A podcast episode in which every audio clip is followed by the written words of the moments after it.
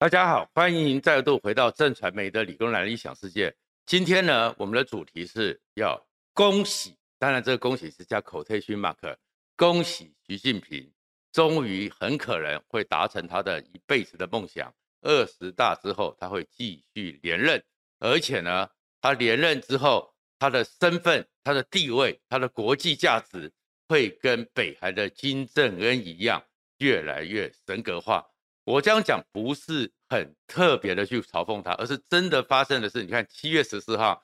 整个习近平又多了一个新的头衔，叫做人民领袖。在只有金正恩像这种人的话，他的头衔会越来越多。现在习近平真的跟金正恩一样，以后要讲习近平的时候，他的身份会是一大串。而这一大串里面，一方面我们可以看到这种集权国家的荒谬，可是。我们更要关注的是，习近平得到这个“人民人民领袖”的头衔，恐怕在五年之内，台湾将会受到极大的冲击。如果你关注这个频道的话，请记得按赞、分享和订阅，谢谢大家。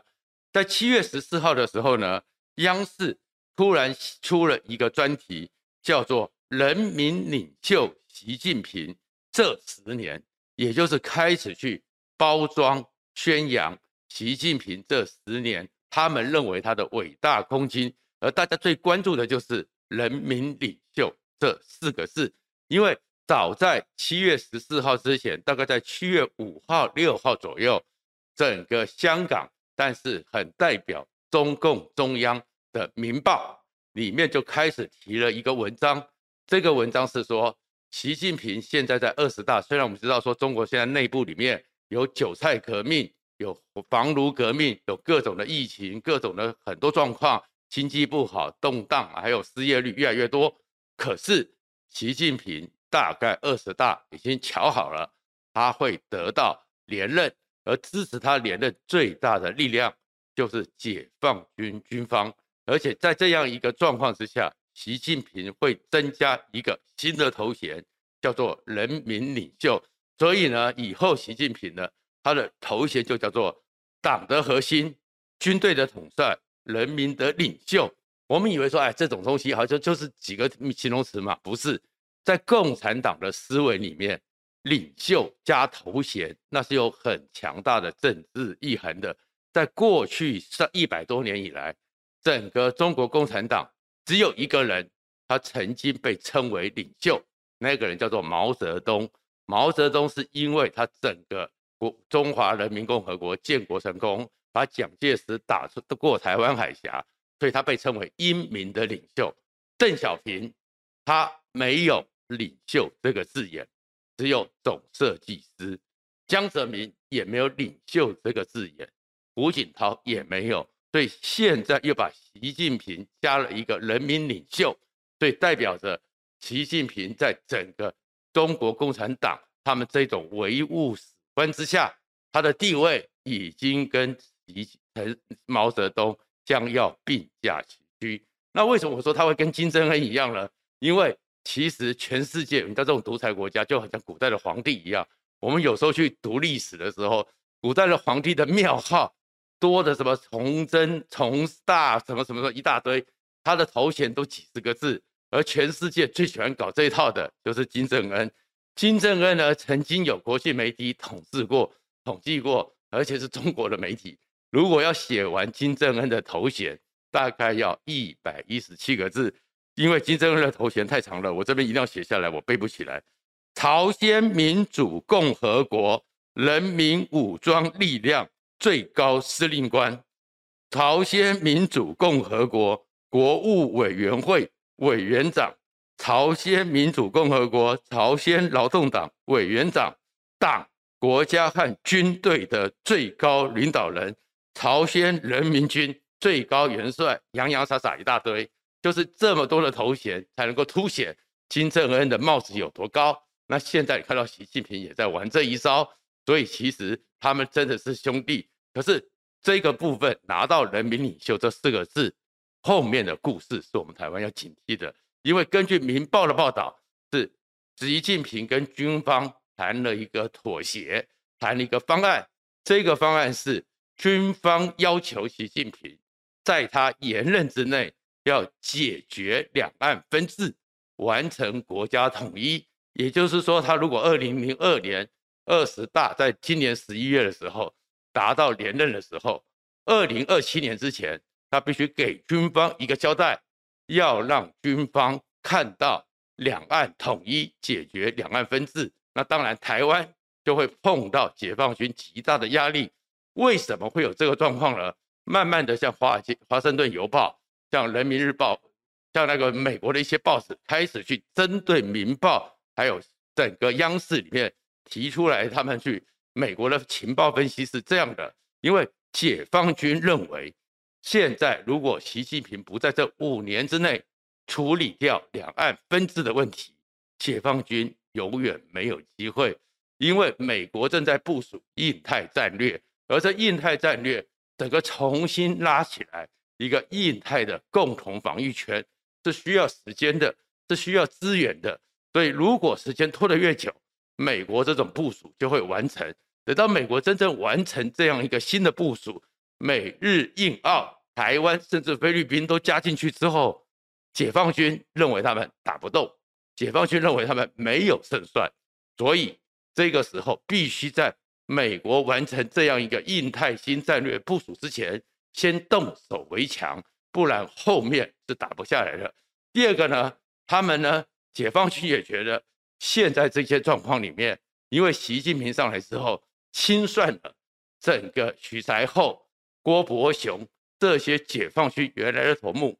军中觉得他们呢被忽视了，他们的资源减少了，习近平让他们过去发大财的军工产业被整肃了，所以趁机跟习近平要资源，也会这样子，因此要要挟习近平不要再去整。肃军方，而且要给军方更多的资源，而军方拿到更多的资源，当然会闷声发大财。可是总是要做做样子，那怎么做做样子呢？打台湾都会变成是习近平和这些解放军有个交代最好的一个方案。事实上，整个中国共产党的权力斗争、内部斗争里面，战争就是和平。没有战争的战争，不是战争的战争，才是他们最恐怖的一个嘴脸。他们往往是利用所谓的战争，对外展现他们的一个实力，甚至于展现他们的威慑力，然后向国际进行勒索；而对内呢，重新内部大洗牌，然后去重整他们的权力分配。在最早的时候，比如说我们讲韩战好了，韩战的时候呢。是因为打了国共内战，他快速的出乎意料，出乎毛泽东和史达林的意料，解放军竟然能够在一百万大军可以瞬间把国民党蒋介石的将近八百万大军土崩瓦解。那当然有很多国民党的军队、国民党的将领也投靠过去了。所以毛泽东当时就是谁是香花，谁是毒草，在这样的一个情况，总要做处理。所以在那个时候，他就打了韩战。打了韩战，我们也知道说，太多的国民党投诚的部队、投降的部队就被他送到北韩战场去当炮灰，进行了一次大清理。然后另外一个呢，重新建国之下，建国以后是需要钱的，所以在利用那个时候，毛泽东就会在发动对外的一场战争。他们对他的本体并没有产生革命致命性的影响，但是这场战争。炮声一响，黄金万两，都是需要钱嘛，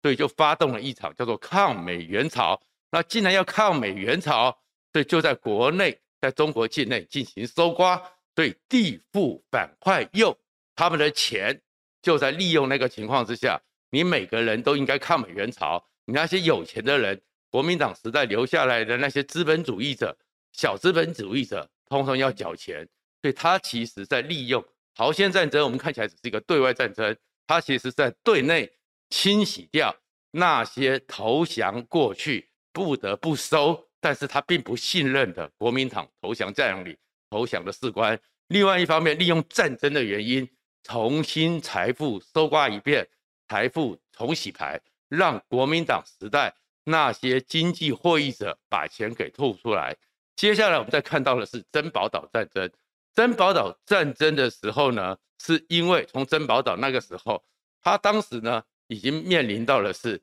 整个苏联跟他翻脸，所以当发生了珍宝岛战争的时候，他就重新的对于军事地盘、解放军的势力地盘做一个重整，因为珍宝岛的危险，而且可能会发生苏联对他有核子大战，还有美国也可能做核子大战，所以他开始了三线工程，开始在说把整个战争的核心、最后的命脉移往第三线四川，然后呢，很多的军事设施移到安徽，很多的军事上的学校移到了安徽、安徽的那个整个中国科技大学，在这个移动过程中，然后开始要挖深门、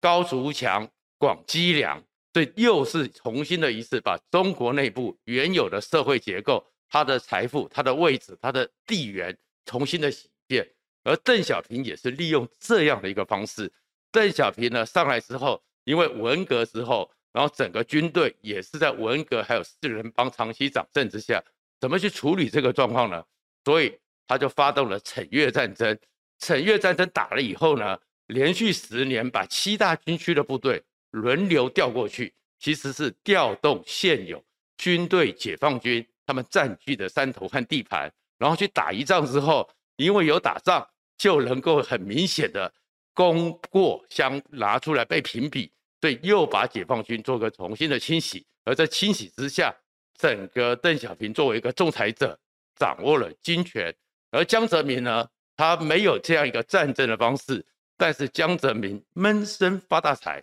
他让这些军方用他们的力量，用他们的集体的能力去参与民间的生意，对军工复合体。让每个军区的将领个个发大财，所以个个到现在为止都福音江泽民。然后呢，胡锦涛呢，他是够狠。胡锦涛是打过一场血洗西藏，带着钢盔往前冲，所以在军方里面，胡锦涛也有地位。那整个习近平其实在军队里面没有这个位置，上来之后，他以为用他的亲信到了黄岐山去打贪反腐，可是打完之后。军队真的有服他？军队对于他拔起来的人有信有信赖吗？能够带动这整个军队吗？其实是有问题的。所以有问题的话，你才才会看到像他那个西部战区司令，短短的四五年之内就换掉了四个，换上去之后不是胃病就是怎么样，非常的不稳。所以一个军方不稳，习近平根本掌掌握不住军方的时候，现在为了连任，他跟军方妥协了。可是这一妥协之后，过去在这十年间被习近平压制的军方力量会做怎么样的反扑？会做怎么样的失控？恐怕那当然是习近平的难题。可是因为他们手上有枪，手上有子弹，如果一个失控，针对我们的太平岛，针对我们的东山岛，针对我们的金门、马祖，做了一场不该有的行为，而整个习近平控制不住。两岸的冲突很可能就发生，这也是其实全世界对于所谓的人民领袖背后跟解放军的交换条件，大家非常担心。而这个担心里面，就看到美国是很担心的，所以就看到美国最近的动作越做越快。美国现在呢，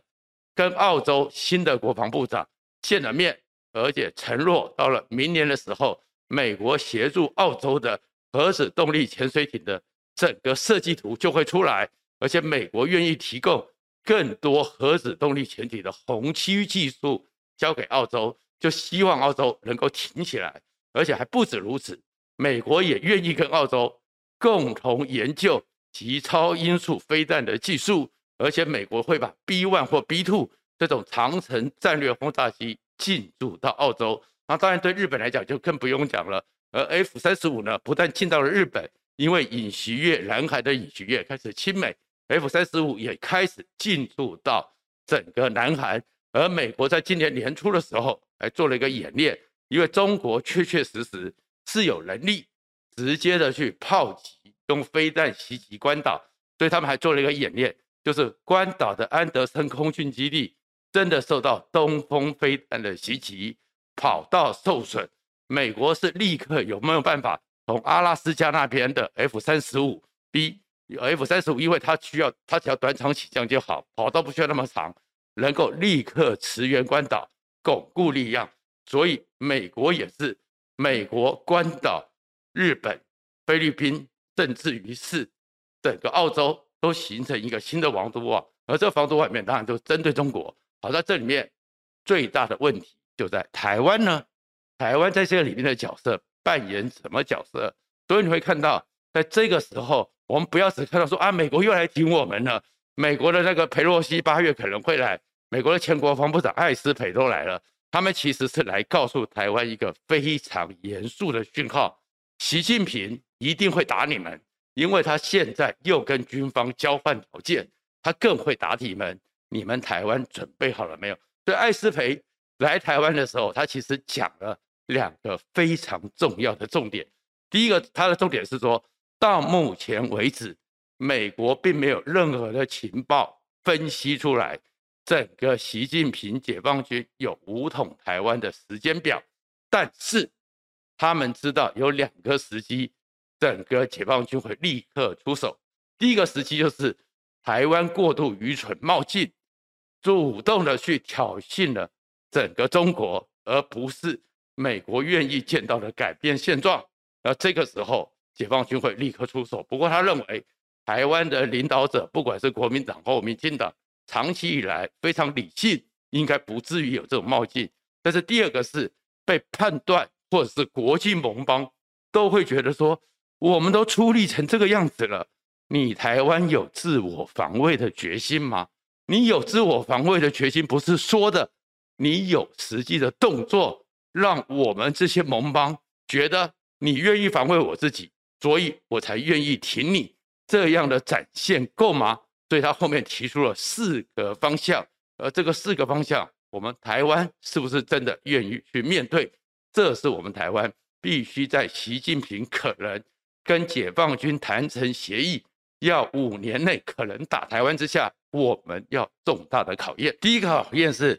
你台湾人愿意出钱吗？美国一直认为说台湾在现在全世界的自我防卫的国防预算水准不够。没有达到 GDP 的百分之三，可是艾斯培告诉你说，光百分之三也是不够的。那他说，美国是占了 GDP 的百分之三十二，而像以色列这种四面是敌方，但是自立自强的国家，GDP 是百分之五。那他的意思就是，那你台湾呢，愿不愿意把你们现在很多猪肉桶的补贴政策拿到国防预算来，把你们很多的建设的预算。拿到国防预算来，他提出这个就是在美国的评估里面，百分之二远远不够，百分之三也不够，三点二到五的 GDP，你台湾的政府愿意出钱吗？第二个是不对称战争里面，从乌克兰战争里面更清楚，更多的刺针飞弹，更多的标枪飞弹，更多的海马斯火箭，那你台湾有准备去采买吗？或你台湾有准备？有足够的军队、专业的军人可以去操作吗？第三个就是你从乌克兰的战争，你就会还有以色列挺下来战争，你台湾现在只有四个月的兵役够吗？所以他提出了问题，建议是说，台湾应该恢复全民皆兵，每个人都是根据宪法有服兵役的义务，而且男女就要跟以色列一样，男的、女人、女的。都要服一年的兵役，那你台湾的社会有准备接受吗？第四个才是很过来的，就是你的后备军人，你的后备动员力量会有平常愿意接受集训、接受训练，当你共军打过来的时候，你们能够快速的反应和集结吗？而这四个考验，在我们这么民粹、这么媚俗的政治环境里面，我们做得到吗？恐怕。在面对习近平和解放军已经达成了攻台的一个默契之下，我们真的要严肃以对了。谢谢大家。